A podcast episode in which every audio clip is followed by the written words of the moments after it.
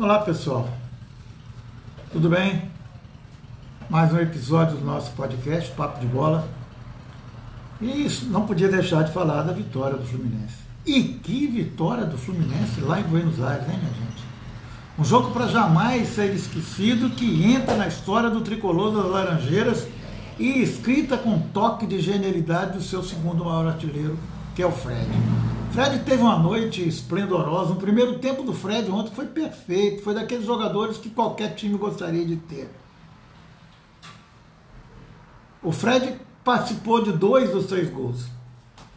Passe dele para o Caio Paulista, o passe dele para o Nenê foram perfeitos. E a vitória do Fluminense sobre o River Plate, dentro do temido estádio monumental de Nunes, olha, quem esperava Acho que nem, nem o mais apaixonado tricolor esperavam a vitória do jeito que foi a vitória, sem dar chance para o adversário. Uma vitória digna de uma crônica de Nelson Rodrigues. Dirão aqueles analistas que adoram tirar mérito dos treinadores, que não seja do seu cardápio de amizade, aqueles que vocês conhecem muito bem, que vivem deusando aquele, aquele outro, aquele mais outro.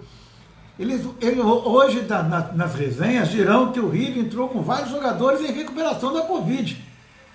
E produziu um futebol abaixo da crítica. Que se dane, que se dane. O tricolor não está lá pensando se o River tinha Covid, se isso, aquilo. O futebol é jogado, gente, o lambaria é pescado.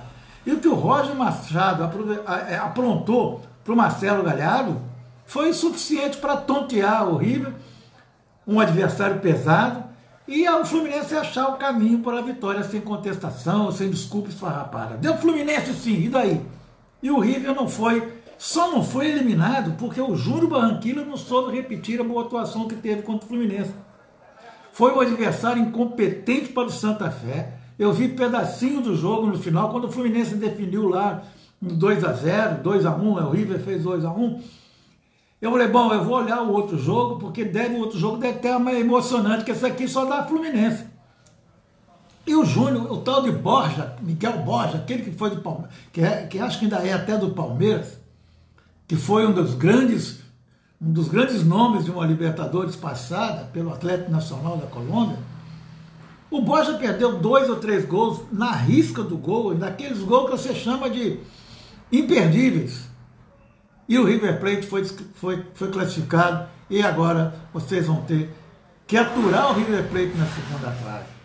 E minha gente, o detalhe também tem o seguinte também, aproveitando esse gancho aí, nós teremos aí algumas, algumas coisas diferentes nos grupos da Libertadores, nos dois potes da, da Libertadores, e, esse, e esses potes, e esses potes podem trazer surpresa. Olha o que eu estou dizendo, esses potes podem trazer muita surpresa. Nós teremos aí quatro dos gigantes do futebol sul-americano, provavelmente quatro. Internacional depende do jogo de hoje ainda. Internacional, Boca Juniors, Santos, não, Santos não, Internacional, Boca Juniors, River Plate e São Paulo.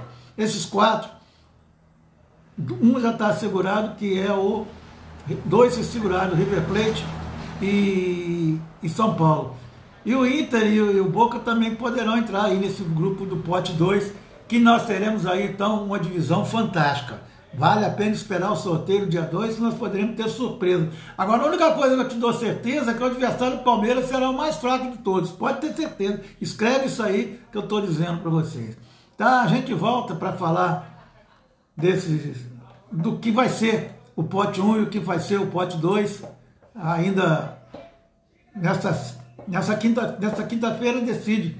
Então a gente volta a conversar em breve aí, ok? Mais um episódio do nosso podcast Papo de Bola. Obrigado, amigos, e até lá.